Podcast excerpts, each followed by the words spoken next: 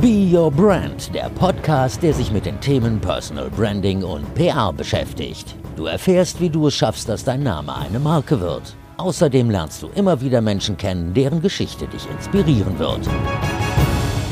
Willkommen zu einer neuen Folge von Be Your Brand. Schön, dass du dabei bist. In diesem Podcast geht es um dich, um die Aufmerksamkeit, die du auch wirklich verdient hast und darum, wie du die bekommen kannst, ohne dich zu verbiegen, wie du in die Sichtbarkeit kommen kannst, ohne eine große Ego-Show abzuziehen. Es geht hier rund um das Thema Personal Branding und ich versuche dir oder ich versuche es nicht nur, ich bin mir sicher, ich gebe dir den einen oder anderen hilfreichen Tipp mit an die Hand, wie das alles funktioniert. Ähm, mehr dazu gibt es auch in meinem kostenlosen Personal Branding Handbuch. Das kannst du dir runterladen auf meiner Seite auf prleben leben.de oder du gehst einfach hier in die Show Notes, also in die Details zu dieser Folge. Da findest du auch nochmal den Link zum Download.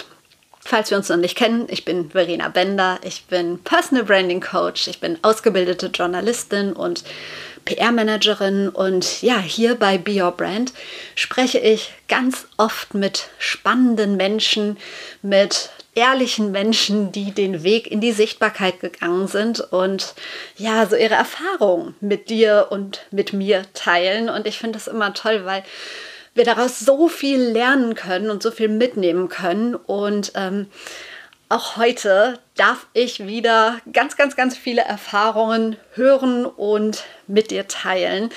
Und ich sag mal so, oder fasse es mal kurz zusammen, ganz oben dann ganz, ganz, ganz, ganz unten und jetzt wieder oben.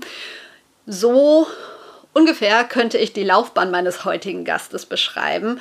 Oder anders gesagt, er hat ein großes Medienunternehmen gekauft, Fachinhalte für ganz Deutschland und die Elite der Medienmacher produziert. Er hat in Startups investiert und dann ist er grandios gescheitert.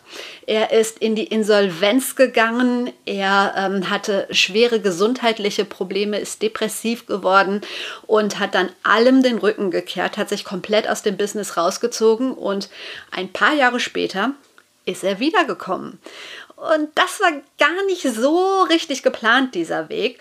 Er ist jetzt größer und vor allem viel reflektierter als vorher und er ist mit einer Idee zurückgekehrt, die nicht in einer Garage, aber zu Hause am heimischen Küchentisch anfängt. Und das ist jetzt kein Drehbuch für einen Hollywood-Klassiker. Vielleicht sollte ich mal eins schreiben. Haha, nein.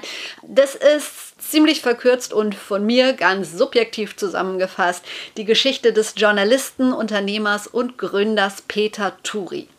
Und ich glaube, es gibt kaum jemanden, der im Medienbereich arbeitet, der seinen Branchen-Newsletter Turi 2 nicht abonniert hat oder der ihn zumindest nicht kennt. Den gibt es nämlich jeden Morgen und jeden Abend kostenlos als Mail. Und da sind so die wichtigsten medienrelevanten Themen ganz kurz und knackig und vor allen Dingen, ganz wichtig, verständlich zusammengefasst. Aber Turi 2 ist noch viel mehr als ein Newsletter. Es gibt ein Buch, was heißt ein Buch, es gibt mehrere Bücher und sogar mehrere Bücher im Jahr. Es gibt unterschiedliche Veranstaltungen, sowohl live als auch digital und so weiter und so weiter. Aber das kann Peter gleich viel besser erklären. Und wenn du jetzt denkst, boah, nee, nicht schon wieder so ein Medienfuzzi, mit dem ich nichts anfangen kann, nichts da. Peter ist wirklich, und das ist kein Scherz und das meine ich wirklich ernst, neben meinem Opa und neben meinem Papa einer der coolsten über 60-Jährigen, den ich kenne. Er ist halt so zum einen überzeugt von dem, was er macht und macht es mit so einer wahnsinnigen Freude und Leidenschaft, aber gleichzeitig ist er total tiefenentspannt. Er ist kreativ, er ist experimentierfreudig, er ist offen und so weiter und so weiter. Und wir sprechen über diverse Themen. Wir sprechen darüber, wie es für ihn war, den ja, komplett den Boden unter den Füßen zu verlieren. Und er ist da ganz offen und ehrlich und erzählt dann, wie es ihm gelungen ist, ja, sein Leben wieder in den Griff zu kriegen. Er erzählt, wie er gelernt hat, Dinge loszulassen und es geht natürlich auch um Personal Branding und um Sichtbarkeit und um ganz viel mehr. Ich freue mich, dieses intensive und schöne Gespräch jetzt mit dir teilen zu dürfen. Deshalb geht es auch direkt los mit Peter Tori bei Be Your Brand mein frühestes Podcast-Interview. Ich freue mich, dass es geklappt hat. Meint auch. Echt? Ich dachte, du bist ein totaler Frühaufsteher. Aber vielleicht steigen wir ein, indem du dich noch einmal kurz vorstellst. Ich habe es gerade relativ ausführlich gemacht, aber einfach so aus deiner Sicht. Wer ist Peter Turi und was ist deine größte Leidenschaft? Ja, also ich bin Journalist und meine größte Leidenschaft ist es eigentlich, neue Wege zu finden und zu gehen. Und zwar im beruflichen und privat. Äh, beruflich erfinde ich am liebsten neue Medien und privat gehe ich am Wochenende und im Urlaub mit meiner heißgeliebten Frau Heike neue Wanderwege. Okay. Ähm, wann ist für dich ein Tag ein richtig guter Tag? Du hast den ganzen Tag noch vor dir. Was muss passieren, damit du heute Abend glücklich und zufrieden ins Bett fällst? Also ich bin ziemlich sicher, dass ich heute Abend glücklich und zufrieden ins Bett falle und dass das ein glücklicher Tag ist, denn ich beschreite auch heute neue Wege, na, zum Beispiel indem ich Gast bin in einem Podcast, Gast sein darf in einem Podcast, den ich sehr gern höre. Und ich treffe heute Nachmittag in Frankfurt eine spannende neue Person. Ja, und im Übrigen glaube ich an den Grundsatz, die Idee geht der Wirklichkeit voran. Ich habe die Idee für einen guten Tag, also wird es auch ein guter Tag deine Ideen. Du hast viele Ideen. Unter anderem hast du Turi 2 gegründet. Vielen Hörerinnen ist es ein Begriff, aber es kommen nicht alle aus dem Medienbereich. Kannst du einmal für jeden verständlich erklären, was ist Turi 2? Was sollte man sich darunter vorstellen? Ja, okay, versuche ich mal. Also am Anfang stand, dass ich 2007 als erster Journalist in Deutschland morgens um fünf aufgestanden bin, um einen Morgen-Newsletter zusammenzustellen. Ah, ich bin sozusagen der Erfinder der Morgen-Newsletter in Deutschland. Damals gab es das noch nicht. Ähm, heute gibt es viele. Und für die Zielgruppe der Meinungsmacherinnen äh, habe ich dann nach und nach oder haben wir dann mit einem wachsenden Team eine Buchreihe gemacht, Branchenfernsehen, Turi 2 TV, eine Datenbank, Köpfe und Live-Formate geschaffen. Das Ganze versteht sich als Community, als Kommunikationsclub.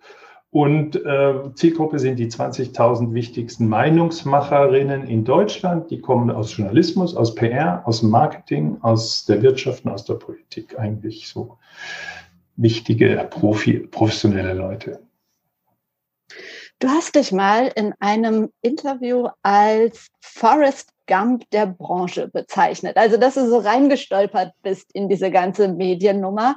Nach dem, was ich jetzt alles über dich recherchiert habe, äh, lange beim Kressreport, Chef des Kressreports und so weiter und so weiter, hört sich gar nicht an wie reingestolpert, sondern nach so einem straighten Weg. Was meintest du mit dieser Forrest Gump-Sache?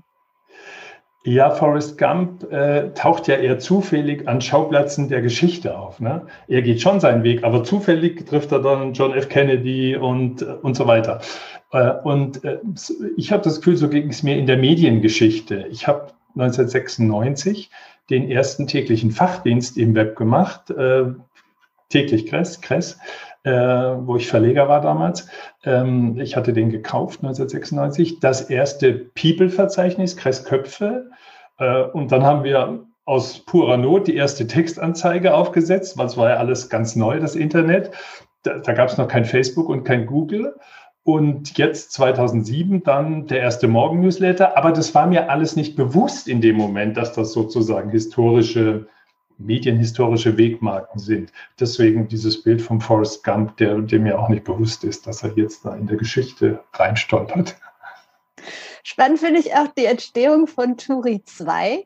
Ähm, du hast es schon öfter erzählt, deshalb will ich das jetzt gar nicht so weit ausrollen. Also ähm, du gehst ganz offen damit um, dass es in deinem Leben durchaus auch mal Rückschläge gab. Und Turi 2 ist aus einem Rückschlag entstanden. Du hast dich nach einer gewissen Zeit komplett aus dem Medienbusiness zurückgezogen. Und das war so eine Phase, in der es dir nicht gut ging.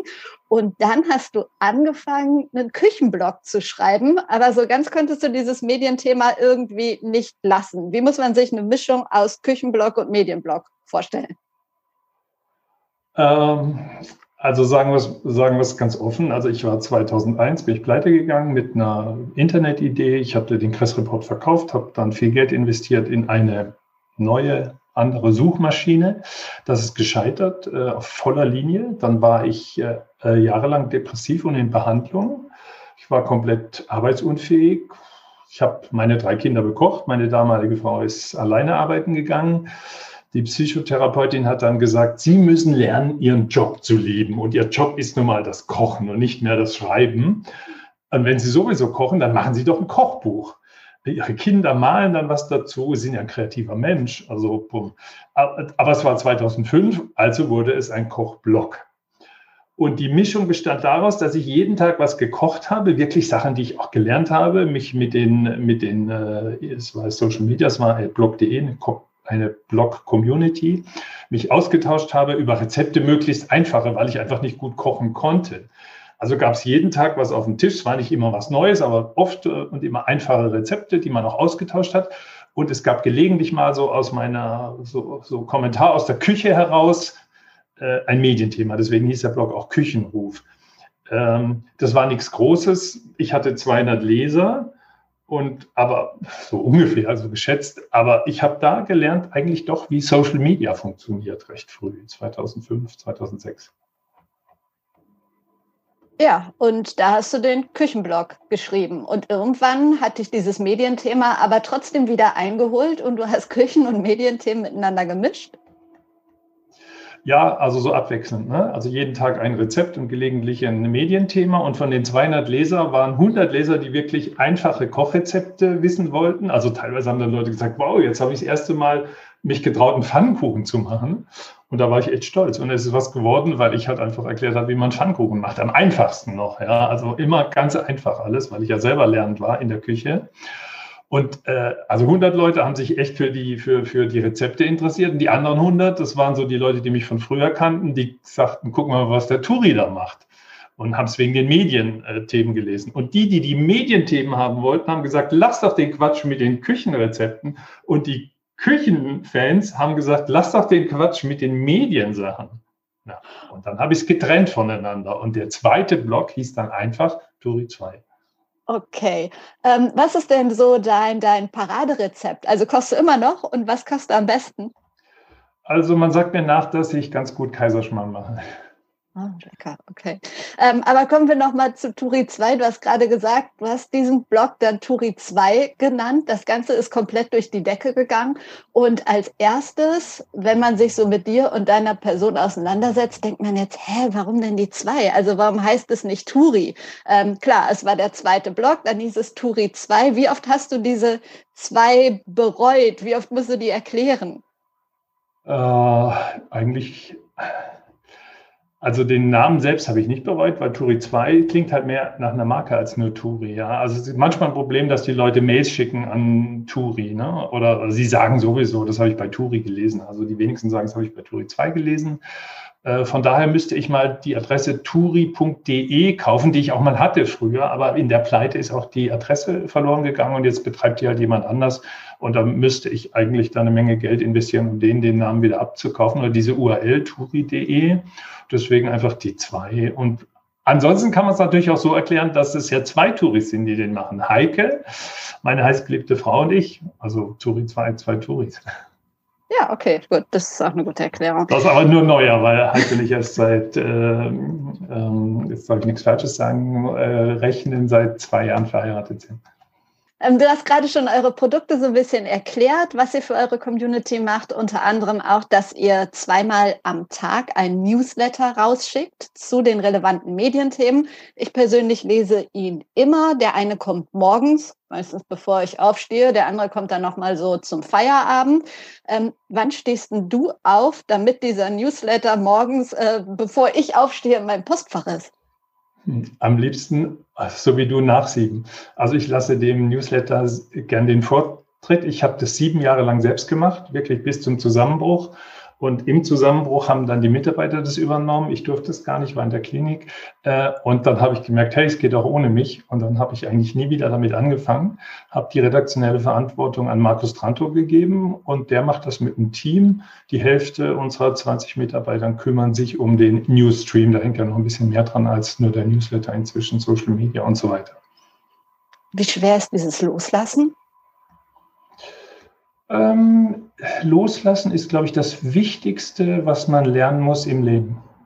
Also am Ende musst du auch loslassen. Also wenn du stirbst und Leute, die nicht loslassen können, sterben auch nicht leicht. Und äh, mein Vater war mir ein großes Vorbild. Der ist letztes Jahr gestorben und er hat also schon Jahre äh, vor seinem Tod angefangen. Mit 60 hat er seinen, äh, seinen Besitz verschenkt. Also, äh, also die Häuser oder die Wohnung, die er hat, übertragen an seine Kinder. Irgendwann hat er mal sein Rennrad seinem Enkel geschenkt. Irgendwann hat er die Ski in die Ecke gestellt. Also dieses bewusste Loslassen ist eigentlich eine Lebensaufgabe. Und ich bin jetzt 60 und äh, das ist eine Übung. Also wenn man es, wie jede Übung, wenn du es mal geübt hast, am Anfang ist es ganz schwer, wenn du es geübt hast, wird es immer leichter und mir fällt es relativ leicht inzwischen, das Loslassen. Also ist nicht so, dass du morgens aufstehst und direkt an dein Handy und guckst, so ist es rausgegangen und so. Hast du dir eine andere Morgenroutine angeeignet? Also da es in 15 Jahren immer rausgegangen ist, liebe Verena, da es nie ein Newsletter gab, der nicht gekommen ist. Er hängt vielleicht mal aus technischen Gründen eine halbe Stunde. Und da ich die Verantwortung 2015 an Markus Tranto übergeben habe, ist das nicht das Problem, dass ich morgens bange, dass der Newsletter kommt. Das habe ich wirklich losgelassen. Wie sieht so dein typischer Morgen aus, falls es den überhaupt gibt? Ja, den gibt es eigentlich nicht, weil mal schlafe ich tatsächlich bis sieben, halb acht und mal wache ich auch äh, aus alter Gewohnheit um fünf Uhr auf. Also ich bin damals um fünf Uhr immer aufgestanden, um, um, um acht Uhr den Newsletter zu verschicken, sieben Jahre lang. Und ich habe dann ungefähr nochmal sieben Jahre gebraucht, bis ich das äh, wirklich los hatte, obwohl das stimmt nicht ganz. Äh, 14 Jahre so alt ist dann doch. Also also das dauert dann, bis du nicht mehr morgens um fünf aufwachst. Aber heute ist es so, dass ich mal sehr früh aufwache und mal sehr spät. Und eigentlich würde ich gerne als Ritual äh, morgens 30 Minuten Yoga machen. Das schaffe ich aber nicht jeden Tag. Dann mir eine halbe oder ganze Stunde für Klavierspielen Zeit nehmen. Schaffe ich auch nicht jeden Tag. Mache ich dann aber manchmal auch nachmittags. Ein Ritual, an dem halte ich fest. Ich frühstücke so gegen 14 Uhr in der Bakery, meinem Lieblingscafé hier in Wiesbaden nochmal auf eure Produkte zu sprechen zu kommen. Du hast gerade gesagt, Newsletter konntest du ein bisschen abgeben, ein bisschen loslassen. Es gibt ähm, wunderbare Bücher. Eins ist vor kurzem erschienen. Ich glaube, ich packe das auch mal in die Shownotes. Das ist wirklich ein, ein Blick einmal angucken wert. Ähm, ihr habt vor Corona Veranstaltungen geschmissen und so weiter und so weiter und so weiter. Deshalb meine Frage, wie viel Peter Turi steckt eigentlich noch in den Turi 2 Produkten? Ja, also in den Produkten wie der Edition, ähm, ich sage hier mal die URL, weil die ist gar nicht so schwer, weil kaum einer guckt am Ende in die Show Notes, das weißt du auch, Verena. Äh, die, die, das könnt ihr euch alle angucken, die ihr den Podcast hört, turi2.de slash Edition 15, einfach zusammengeschrieben, 1.5 hinter das Wort Edition gehängt. Äh, das ist unser, unser Flaggschiff vielleicht. Würdest du das so sehen oder siehst du eher den Newsletter als Flaggschiff? Wow, das ist eine gute Frage. Für mich ist es der Newsletter, einfach weil der mir näher ist und jeden Tag da ist. Und ähm, für mich persönlich ist es der Newsletter. Okay, aber äh, die Edition kommt ja auch seltener. Und äh, also ich hoffe, dass in allen Produkten, sowohl im Newsletter als auch in dem Buch, äh, Peter Tore in dem Sinne drinsteckt, dass der Geist oder die Haltung drinsteckt. Ne? Denn ich kann ja an Mitarbeiter eigentlich nur ein bisschen Handwerk weitergeben, aber auch das macht jetzt hauptsächlich der Markus und vielleicht so den Spirit.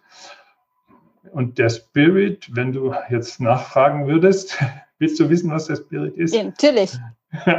Okay, also, also der Spirit bei Turi 2 ist, dass wir auf den Punkt formulieren, dass wir nicht die Zeit verschwenden unserer Leser, weil die sind ja Leserinnen, die, die sind ja äh, Führungskräfte, also das heißt, die haben wenig Zeit. Irgendjemand hat mal gesagt, äh, als ich ihn gefragt habe, ja, warum lieben Sie Turi 2 so sehr, den Newsletter, hat er gesagt, ganz klar, in zweimal zwei Minuten das Wichtigste erfahren. Also auf den Punkt formulieren, ähm, die Haltung haben, der Dienst ist das Wichtigste, alles vom Kunden her denken, unbestechlich sein, nicht besserwisserisch sein, zugewandt, niemals auf Leute treten, die am Boden liegen, sich selbst nicht zu wichtig nehmen. Sehr der schön. Dienst ist das Wichtigste. Das war ein Satz von Günter Kress, von dem ich mal seinen Dienst abgekauft habe, 1995. Ähm, das ist äh, bei uns äh, der oberste Grundsatz. Der Dienst ist das Wichtigste und meint durchaus der Dienst am Kunden, ne, mit Menschen.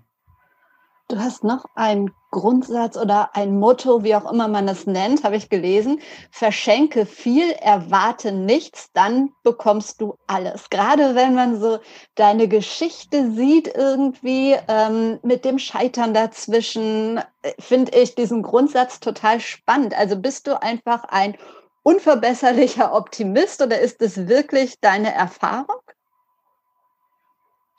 Also ich weiß nicht, ob man mich als unverbesserlichen Optimisten bezeichnen kann. Also im Moment bin ich also sozusagen nach der Erfahrung meines Lebens mit Tiefen, mit wirklich tiefen Tiefen und hohen Höhen, würde ich sagen, ich bin es, Optimist. Und die andere Frage, habe ich, was war deine zweite Frage? Ob dir dieses Motto wirklich, ja, ob das sich so durch dein Leben zieht, ja. ob du wirklich schon so viel bekommen hast, weil du ähm, so viel verschenkt hast, ohne es dann zu erwarten. Aber hast du wirklich ja. was zurückbekommen?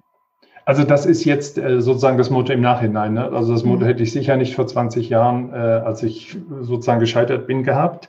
Äh, das ist im Hinter und im Nachhinein sage ich ja, das ist genau meine Erfahrung. Ich habe viel verschenkt in meinem Leben. Ich verschenke jetzt noch viel. Ich erwarte nichts oder fast nichts und ich bekomme alles, was ich mir wünsche. Also alles, was ich will. Also es gibt keine unerfüllten Wünsche bei mir. Super schön. Aber, aber, ja. aber ich will natürlich auch vieles nicht. Ne?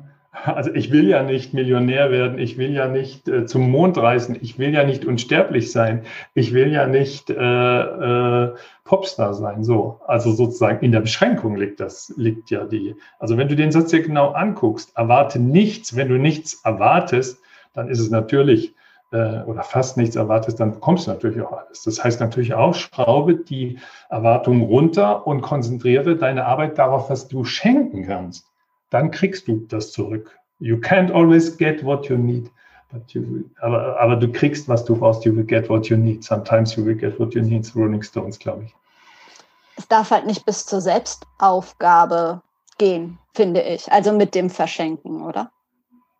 Das heißt ja auch nicht verschenke alles. Das heißt verschenke viel. Also das, was du verschenken willst. Ich verschenke ja Sachen, die ich gerne verschenke. Ich verschenke ja nicht äh, Zugang zu meinem Schlafzimmer oder ich verschenke nicht meine Wanderschuhe. Ich verschenke den Newsletter, das Buch. Also das will ich ja verschenken.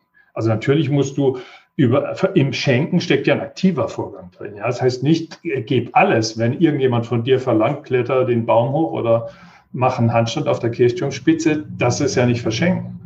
Also du musst selber definieren, was du äh, deinen Mitmenschen oder der Branche oder deinen Geschäftskunden schenken willst.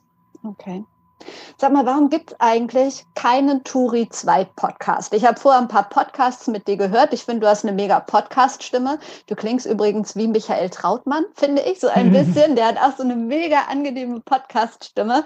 Ihr habt alles, warum noch keinen Podcast? Ja, das stimmt ja nicht, weil mit Media habe ich ja einen tollen Podcast gemacht, den du auf allen Podcast-Plattformen nachgucken kannst, den du bei YouTube auch nachgucken kannst, war, so, war mit Video sogar. Äh, wir sehen uns sogar sehr ähnlich, ähm, genau wie Peter Klöppel und ich, kannst du auch als Podcast nachhören. Stimmt. Beide so graue Köpfe, ja. Äh, Elder Statement haben wir da, glaube ich, dazu geschrieben. Äh, wir machen Podcast äh, im Moment nur nicht regelmäßig. Warum? Weil wir den Schwerpunkt ein bisschen woanders haben. Wir haben den Schwerpunkt auf Video. Also diese zwei Podcasts jetzt äh, mit, mit Peter Klöppel und Michael Trautmann zum Beispiel sind Videoproduktionen, wo es auch einen Podcast gibt. Das machen wir auch weiterhin. Das findest du auch als Podcast. Was wir aber nicht haben, was du wahrscheinlich anmerkst, ist ein regelmäßiger Podcast. Mhm. Den gibt es aber ab Oktober. Äh, da macht die wunderbare Tess Kadiri für uns einen Live-Podcast, den wir technisch auf Clubhouse aufnehmen, wo wir sagen, die Debatten der Woche. So, also wird es geben. Darf man doch gar nicht auf Clubhouse aufnehmen, oder? Hat doch, sich das machen geändert? Wir trotzdem. Machen wir trotzdem. Okay. Machen wir trotzdem. Ähm, du hörst aber auch gerne Podcast, habe ich gehört. Vor allen Dingen, unter anderem, sagen wir mal, zum Einschlafen. Bei welchem Podcast schläfst du am schnellsten ein? Also am schnellsten wäre gemein, wenn ich das sagen würde, weil es klingt ja so, als wäre er ähm, langweilig. Ich höre ja auch nicht ihn, um super schnell einzuschlafen, sondern um vorher noch was zu erfahren, bevor ich dann sicher einschlafe. Und da ist es eindeutig die Geschichten aus der Geschichte von Daniel Messner und Richard Hemmer. Die zwei Historiker. Ne? Ich bin selber abgebrochener Historiker und liebe es, die Art, wie sie miteinander erzählen. Und also da kann ich wirklich zuverlässig nach einer Weile. Ich komme selten bis ans Ende, ist aber auch nicht so schlimm, weil oft kenne ich die Geschichten auch schon oder aber das Entscheidende ist das Zuhören, das angenehme Gespräch und da kann ich sehr gut drauf einschlafen. Leider gibt es nicht jeden Abend einen neuen. Ne? Für mich müssten sie es täglich machen. Du hast gerade schon den Club der wichtigsten Meinungsmacher erwähnt, den ihr habt. Ich habe mich so ein bisschen gefragt, wer entscheidet, wer sind die wichtigsten Meinungsmacher? Ähm, ja, was braucht es, um zu diesem Club zu gehören? Naja, es ist wie in jedem guten Club, du musst am Türsteher vorbeikommen. Und das bist du? Ich und meine Mitarbeiter, ja. Der Türsteher checkt, äh, ob du für den Club eine Bereicherung bist. Ja. Wie hast du es denn reingeschafft? Was denkst du? Wie gefällt es dir in dem Club? Äh, ja, ich habe keine Ahnung, wie ich es reingeschafft habe. Es ist meine Ehre. Ich weiß es nicht. Sag du es mir. Warum durfte ich rein? Ja, weil ich deinen Podcast gehört habe, weil ich gesagt habe, okay, das ist ein Podcast, der äh, wichtige Leute interviewt. Also ist mir aufgefallen über deine Gesprächspartner, also nicht über dich. Du bist ja nur die Interviewerin. Das Entscheidende ist ja der Befragte. Da waren tolle Leute drin, unter anderem Gabor Steingart, ähm, Tanit Koch. Und dann habe ich dich, dann habe ich dich höchstpersönlich aufgenommen in unsere Datenbank. Und wenn du da einen Tag hast, der AAA lautet, AAA, dann kriegst du die Edition. Ne? Wow. Und der bist Tag. Mitglied im Club. Und, äh, aber du kannst dich da nicht reinkaufen oder so, sondern das ist, äh, es gibt ja den Spruch von äh, Groucho Marx, ich gehe in keinen Club, die Menschen wie mich aufnehmen. Aber es soll ja heißen, bei Turi 2, das ist der einzige Club, an dem du Spaß hast. Einfach weil, weil du es nicht kaufen kannst, weil es einfach inspirierende Leute sind. Leute, die wichtig sind in den Medien, in der Kommunikation und die auch positiv sind. Sehr schön. Es ehrt mich und ich danke dir dafür. Ähm, du hast gerade schon ähm, gesagt, ich interviewe spannende Leute, deshalb auch dich, spannende für mich Personenmarken, weil Hauptthema von Be Your Brand ist nun mal Personal Branding. Deshalb auch an dich die Frage, wie wichtig findest du Personal Branding in der heutigen Zeit? Schwierig. Nächste Frage. Oder du definierst mir Personal Branding. Personal Branding ist für mich Sichtbarkeit mit seinem Thema sichtbar werden, rauszugehen mit dem, was man zu bieten hat, anderen einen Mehrwert bieten, genauso wie du es gemacht hast und immer noch machst. Du setzt dich morgens dahin, fast also jetzt dein Team, fasst die wichtigsten Meldungen zusammen, gehst damit raus, bietest anderen einen Mehrwert und dahinter stehst du. Und ich finde, dass das miteinander verknüpft ist, ganz wichtig. Das sollte nicht irgendjemand anonym machen, sondern du mit deinem Gesicht, mit deiner Marke. Deshalb bist du für mich auch eine Personenmarke. Ja, also da kann ich in Teilen zustimmen. Also wenn du sagst, es gehört dazu, dass du mit deinem Thema sichtbar wirst, ne? ja. klar. Aber ich würde sagen, 90 Prozent der Energie bitte ins Thema und 10 Prozent ins Sichtbarwerden. Mhm. Ne? Mhm. Also sozusagen, wenn, wenn Leute unterwegs sind, die 90 Prozent ihrer Zeit darüber nachdenken, wie können alle mitkriegen, wie toll ich bin, dann kann das zu nichts führen. Wenn Sie 90 Prozent darüber nachdenken, was kann ich verschenken, was ist meine, was ist meine Leistung oder was ist meine Botschaft oder was ist mein Mehrwert, den ich biete, meinen Geschäftskunden, meinen Freunden, äh, der Umwelt, dann ist es okay. Aber dann brauchst du nicht so viel Branding. Außerdem würde ich dich fragen, ja gut, Turi 2 heißt jetzt zufällig nach mir und Heike. Aber was ist es, wie, was, soll, was soll Markus Tranto denken zum Thema Personal Branding? Also für ihn ist es wichtiger, dass er an einem tollen Projekt mitarbeitet. Und ich glaube nicht, dass er so viel Zeit äh, da reinnimmt, irgendwie in, in, in Posts, in Social Media. Also ich hinterfrage das ein bisschen, äh, die Aufteilung, sozusagen, wenn alle nach vorne drängen und gehört werden wollen, wer soll denn da noch zuhören? Ja, also du musst eigentlich die Bühne auch für andere bauen und nicht immer, ich will auf die Bühne und hier singen. Ja. Das stimmt. So. Wer ist denn für dich eine beeindruckende Personenmarke? Ja, das habe ich befürchtet, dass du das fragst. Deswegen habe ich echt überlegt schon. Ähm, also in der engeren Branche äh, ähm, würde ich sagen, weil man weiß, was man bekommt, wenn man was von denen liest oder hört oder sie einlädt, würde ich vielleicht sagen Tijen Onaran, mhm. Äh, Thilo Jung mhm. und Stefan Niggemeier. Okay, kann ich sehr gut nachvollziehen. Gibt es so Social-Media-Accounts, denen du ganz besonders gerne folgst, weil sie dir in irgendeiner Art und Weise einen Mehrwert bieten? Wenn ja, welche sind das? Also ich persönlich mache gar kein Social Media. Ich also nutze es so Plattform? wenig wie möglich. Also ich, ich, ich schaue immer mal bei Twitter, weil wir da, aber auch nicht persönlich, sondern als Turi 2 unter dem Turi 2 Account, weil wir da sehr gut alles aggregiert haben, also alles lesen, was so passiert. Ne? Mhm. Also das, ich lese es, um mich zu informieren und natürlich muss man manchmal reagieren, wenn irgendjemand was sagt und dann, dann twitter ich auch zurück oder so. Aber als Turi 2 und der Peter Turi-Account, ja, den gibt es irgendwo, aber den benutze ich nicht. Und ich, äh, ich habe mich wieder abgemeldet, glaube ich, bei, ich war nie bei Facebook. Ich, ich, ich probiere jetzt halt mal Instagram, aber mache da eigentlich auch nichts. Habe mich angemeldet, weil halt irgendwelche Mitarbeiter sagen, du musst das machen, ja. Ich war nie bei Facebook, ich war nie aktiv bei Xing. Ich gucke mal ein bisschen, weil man es muss, bei LinkedIn. Aber eigentlich hasse ich es alles. Also, also halte ich es für Zeitverschwendung. Also für mich persönlich. Aber das hängt jetzt natürlich damit zusammen, ich habe ja, ich brauche ja kein Social Media, ich habe ja Media, ich bin ja Media. Also Turi 2 hat ja genug Kanäle, also wir haben ja alles von Video, Podcast, Print, äh, Tagesdienst, ähm, Live-Veranstaltungen. Also brauche ich ja Social Media persönlich nicht. Und deine Marke hängt für mich ja auch schon so ein bisschen mit deiner Geschichte zusammen. Klar, mhm. wir haben gerade mhm. drüber gesprochen, mhm. wie viel Peter ja. Turi in all dem steckt. Und ähm, wir haben auch gesagt, du gehst ganz offen auch mit deinem Scheitern um. Hast du das irgendwann mal zu irgendeinem Zeitpunkt bereut, so offen mit dem Thema gewesen zu sein? Nein. Gab nicht den geringsten Anlass.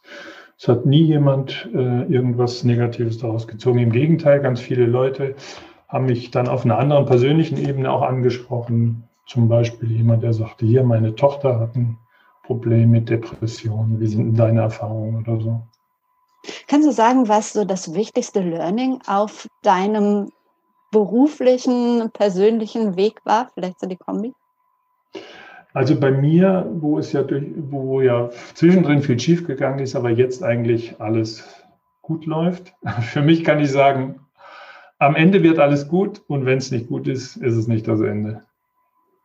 Das ist voll schön. Das sage ich auch oft. Das finde ich super. Du lebst, ihr lebt von eurem Netzwerk. Hast du drei, vier, zwei gute Tipps, wie jeder von uns sich ein nachhaltiges Netzwerk aufbauen kann? Ja, da sind wir wieder beim Thema, Verena. Verschenke viel, erwarte nichts, dann bekommst du alles. Also nicht nach vorne drängen und sagen, hier werdet alle meine Freunde, ich bin so toll, ich habe äh, ich hab so eine tolle Figur, ich bin so schlau, ich weiß alles besser, ich bin äh, so aggro drauf. Also dieses alles lassen und sich überlegen, äh, wie kann ich den anderen helfen? Also ich nehme mal das Beispiel meines Vaters, der hat es nicht leicht gehabt, sich zu etablieren, weil er ähm, Flüchtling war nach dem Krieg Ungardeutscher. Und also seine Methode war immer, das hat er schon von seinem Großvater gelernt, ähm, sich nützlich zu machen, zu helfen. Das war immer so, mein Vater konntest du, der ist noch mit 85, kürzlich haben sich Mieter bedankt, dass mein Vater sie immer so toll betreut hat. Der war Elektroingenieur und, und hatte auch Elektriker gelernt. Er hat einfach geholfen den Leuten. Er hat einfach und hat sich selber auch gar nicht nie in den Mittelpunkt gestellt. Er konnte keine Rede halten, da wurde er nervös und so. Also sozusagen wie und hatte er ein Netzwerk. Hm, er war dann bei den Rotariern und war super happy. Die sagen immer Freund zueinander, Freund Turi und so weiter. Ähm, er war bei den Rotariern, war da sehr stolz drauf und hat sich da gut gefühlt. Also das war sein Netzwerk. Also vielleicht ist das für den einen oder anderen von, von deinen Lesern, äh, von deinen Hörern, Hörerinnen auch ein Tipp, dass man sagt, ja, es gibt ja solche echten Communities, ja, nicht nur digitalen, wie die, wie die Lions oder die, äh, eine, eine Partei oder, oder ein Ortsverein oder, oder Rotary. Also, also mein Tipp für baue dein Netzwerk ist, ja, überleg, wie du den anderen auch Nutzen bieten kannst. Weil du kannst nicht erwarten, dass sie dir helfen, weil Netzwerk hilft nur, wenn sie dir helfen, wenn du nie ihnen hilfst. Also mach dir 90 Prozent der Gedanken, was hast du zu verschenken. Und verschenk ja. es auch. Nimm kein Geld dafür, dass du deinen Freunden hilfst. Ja. Sehr schön. Da sind wir wieder bei der Klammer, die unser ganzes Gespräch schon mitschwingt. Gibt es irgendwas in deinem Leben, was du gerne früher gewusst hättest? Diese Frage, nein. Ähm, Gibt es etwas, das ich früher gewusst hätte, gerne? Das ist eine echt schwierige Frage. Ähm, vielleicht diese, diese eine Erkenntnis, ich weiß nicht, welcher Schriftsteller es mal gesagt hat, aber der Satz ist mir in Erinnerung geblieben. Früher habe ich auch so, ich stamme aus einer vordigitalen Zeit, Verena, analog in meinem Studium hatte ich Karteikärtchen und da habe ich mir oft Zitate draufgeschrieben, die ich irgendwo aufgeschnappt habe. Ne? Und eines dieser Zitate war damals schon oder ist erst in letzter Zeit äh, mir vor Augen gekommen, äh, ist der Spruch, das ist von irgendeinem Schriftsteller, es ist unnötig zu leiden, aber man muss gelitten haben, um das zu wissen. Ich glaube, es war Henry Miller. Wow. Also du musst durch die Täler. In dem Moment nützt dir das auch gar nichts, wenn du einem jungen Menschen sagst, Mensch, du musst nicht depressiv sein, wir haben alle Liebeskummer oder es wird schon wieder gut am Ende. Das weißt du ganz genau als älterer Mensch, dass es auch wieder vorbeigeht. Der junge Mensch weiß es nicht. Und mhm. deswegen, äh, du musst leiden zwischendrin. Und das gehört dazu. Mhm.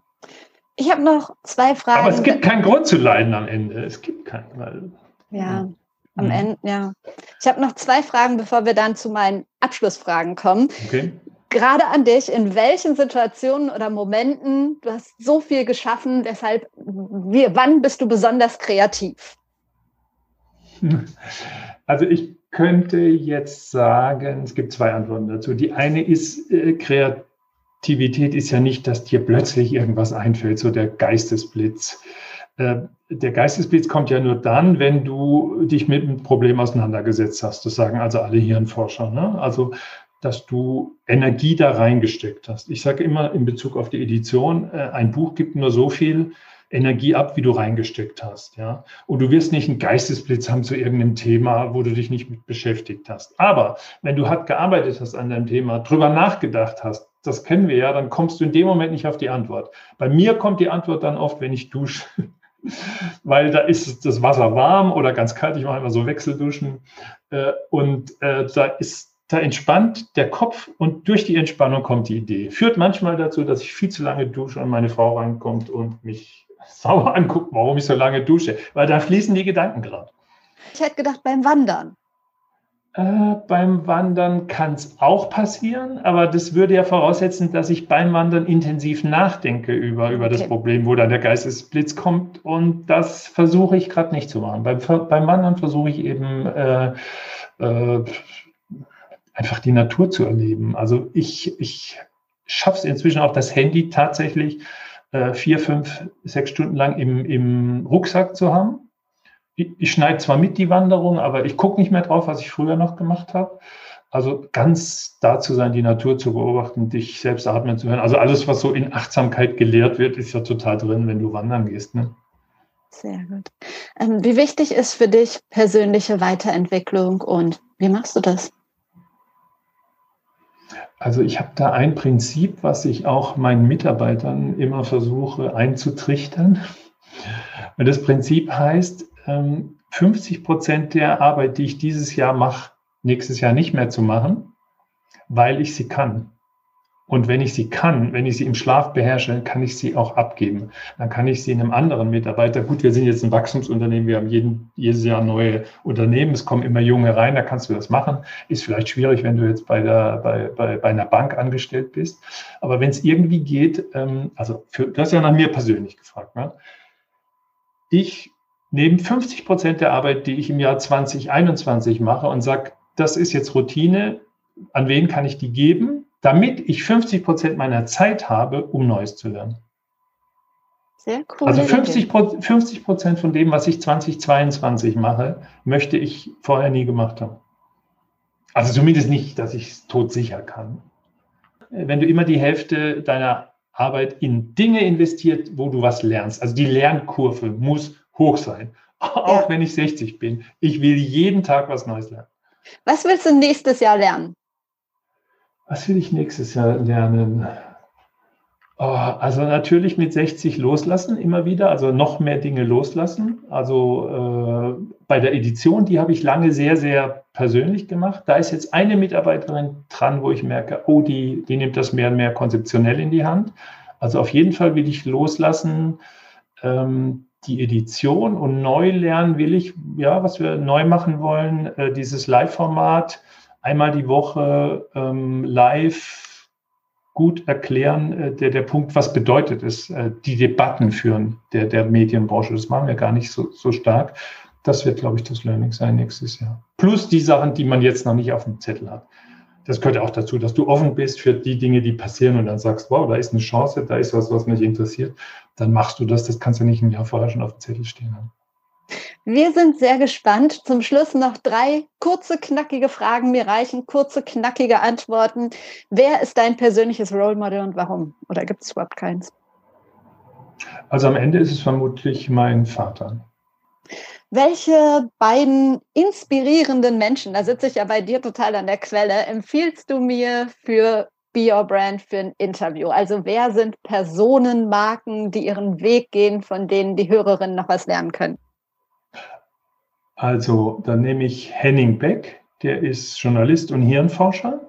Der kann dir genau sagen, kannst dich genau darüber unterhalten, äh, wie funktioniert das Hirn in Dingen, die du erreichen willst.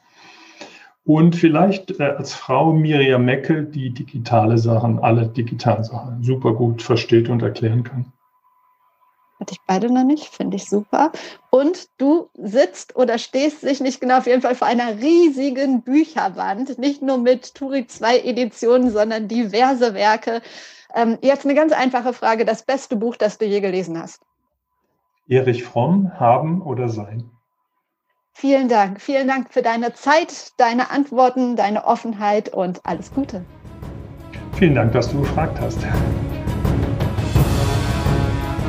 Und stopp, der Podcast ist noch nicht zu Ende, denn es gibt jetzt noch einmal zusätzlichen Mehrwert für dich. Our Brand hat nämlich eine Kooperation mit dem Trainee-Programm MyGMP von Bosch. Und das Ganze, versprochen, ist jetzt kein langweiliger Werbeclip oder so, sondern ich spreche hier einmal im Monat mit einer ehemaligen oder mit einer aktuellen Programmteilnehmerin über den eigenen Weg, über Themen wie Sichtbarkeit, Führung, Netzwerken und so weiter und so weiter. Und wenn du Be Her Brand regelmäßig hörst, dann weißt du, dass mir diese Themen einfach wahnsinnig wichtig sind. Und deshalb gibt es jetzt nochmal einen kleinen Podcast im Podcast. Und in dieser Episode spreche ich mit Christina Franke, einer ehemaligen Programmteilnehmerin. Ich äh, bin studierte Maschinenbauingenieurin und habe auch in Fertigungstechnik promoviert. Äh, bin bei Bosch über Junior Manager Program eingestiegen. Ähm, da reden wir vielleicht ja später noch ein bisschen drüber.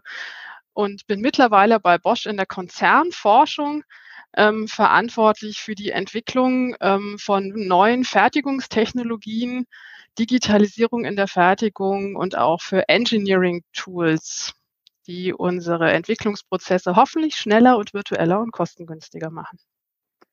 Können Sie das noch ein bisschen näher beschreiben, was genau Sie machen für jemanden, der jetzt gar nicht aus dem Bereich kommt?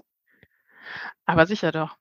Ähm, wir entwickeln bei Bosch ja ähm, Produkte für die, für die Zukunft unter unserem Leitmotto Technologie fürs Leben.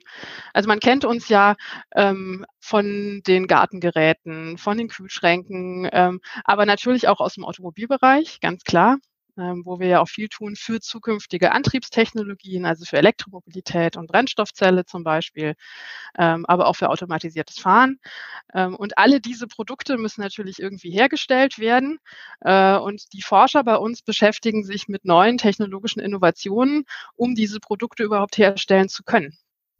Ähm, welche Rolle spielt denn, Sie haben es gerade schon erwähnt, das Programm MyGMP in Ihrer beruflichen Entwicklung? Das MyJMP war mein, mein Einstieg bei Bosch ähm, nach der Promotion. Ich habe ganz klassisch auf so eine Assistentenstelle am Lehrstuhl für Fertigungstechnik in Saarbrücken promoviert und habe Bosch über das MyJMP an, in, an verschiedenen Stellen kennengelernt.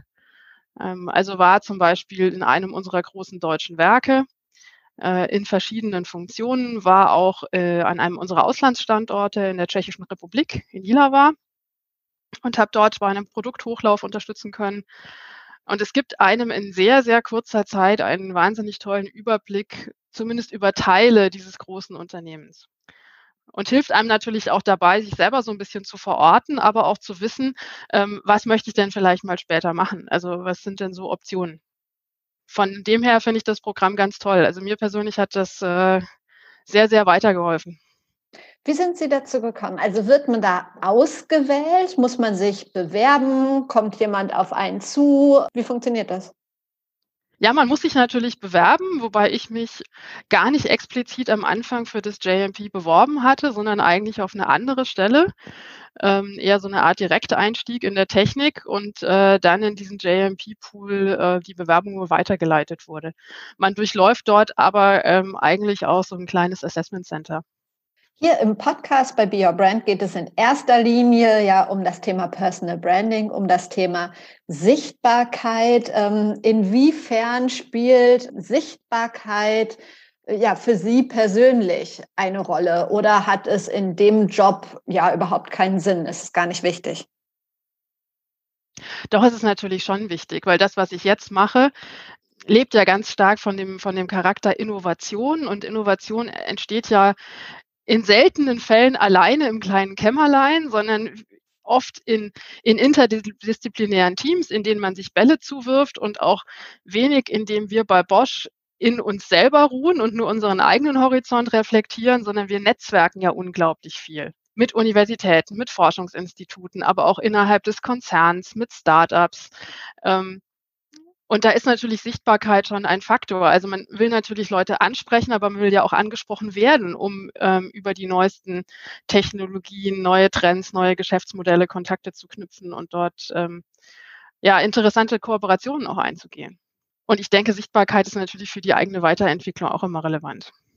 Was sind so Ihre Wege, sichtbarer zu werden? Da gibt es ja unendlich viele. Ich setze, muss ich zugeben, sehr stark auf persönliche Netzwerke, gerade innerhalb des Unternehmens. Ähm, denn ich denke, man äh, überzeugt natürlich sicher auch mit auf der kommunikativen Schiene, aber sehr stark auch mit dem, was man in der Sache, wie man denkt, wie man unternehmerisch agiert, leistet. Und ich bin auch aktiv, zum Beispiel hat Bosch ein äh, Women at Bosch Network, bei dem sich die Frauen vernetzen. Auch da finde ich Sichtbarkeit sehr wichtig, dass man sich da über die eigene Aufgabe hinweg einbringt und Kontakte knüpft. In der Technik sind die Frauen in der Führung jetzt nicht gerade in der Überzahl, das ist ja allgemein bekannt.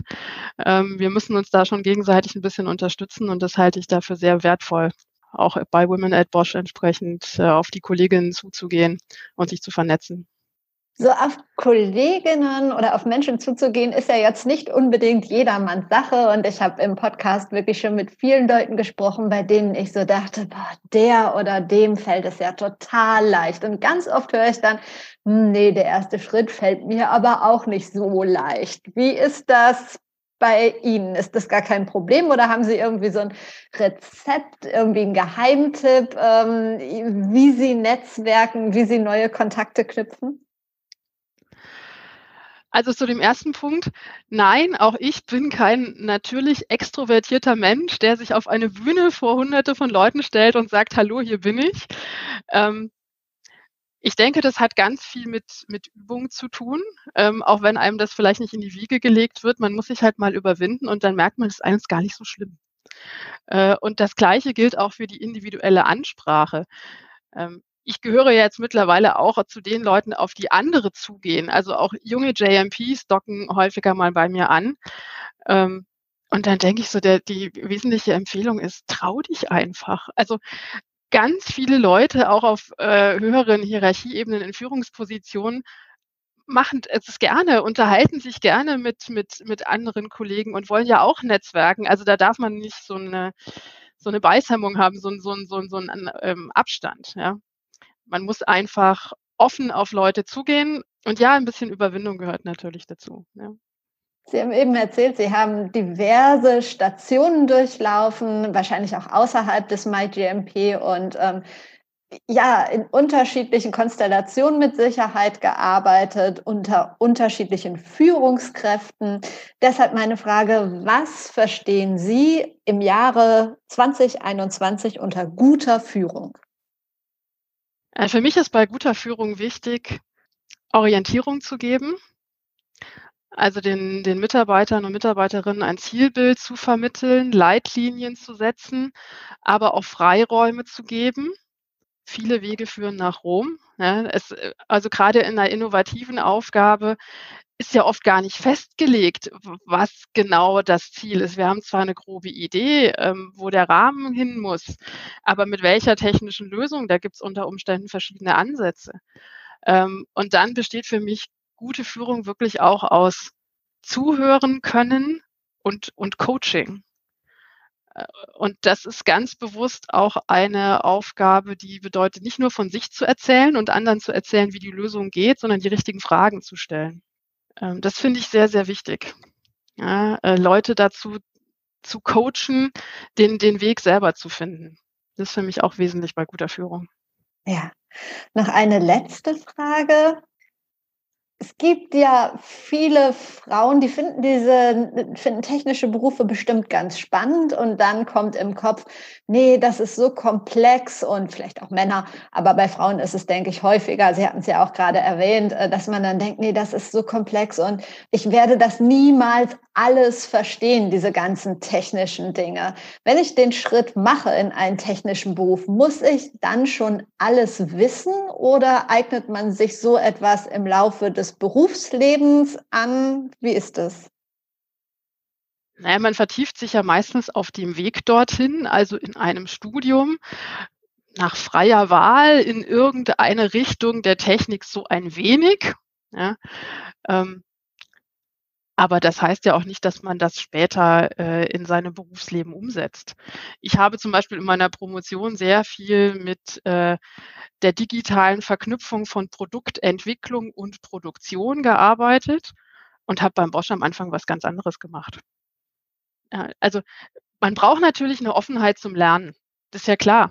Ja, aber ich unterstelle jetzt einfach mal, das ist in anderen Branchen genauso. Meine Schwester hat Pharmazie studiert und dort promoviert. Ich habe einen sehr großen Respekt vor diesem Fachgebiet, das übrigens eine wahnsinnig hohe Frauenquote hat. Ich habe, glaube ich, damals ihre Doktorarbeit Korrektur gelesen und habe gesagt, ich konzentriere mich nur auf die Rechtschreibfehler, weil den Rest verstehe ich 0,0. Also man darf da einfach nicht zu viel Respekt vor der vermeintlich unbeherrschbaren Komplexität ähm, haben. Auch wir in der Bosch-Forschung sagen immer, nur ein geringer Prozentsatz von dem, was wir tun, ist wirklich Rocket Science. Ähm, also man kann sich da in alles reinfuchsen. Man muss natürlich ein bisschen beißen können teilweise. Aber das muss man an anderen Stellen auch. Also es ist nicht technikspezifisch. Eben, das stimmt. Und wer sich ein bisschen näher dafür interessiert, dem habe ich in den Show Notes den Link oder habe ich in den Show Notes verlinkt zur Seite von MyGMP. Und ähm, ja, vielen Dank für die Einblicke und Ihre Zeit. Sehr gerne. Das war's nun wirklich mit Be Your Brand. Wenn dir die Episode gefallen hat, dann freue ich mich, wenn du sie teilst oder was heißt oder oder und, wenn du mir eine 5-Sterne-Rezension auf Apple Podcast hinterlässt.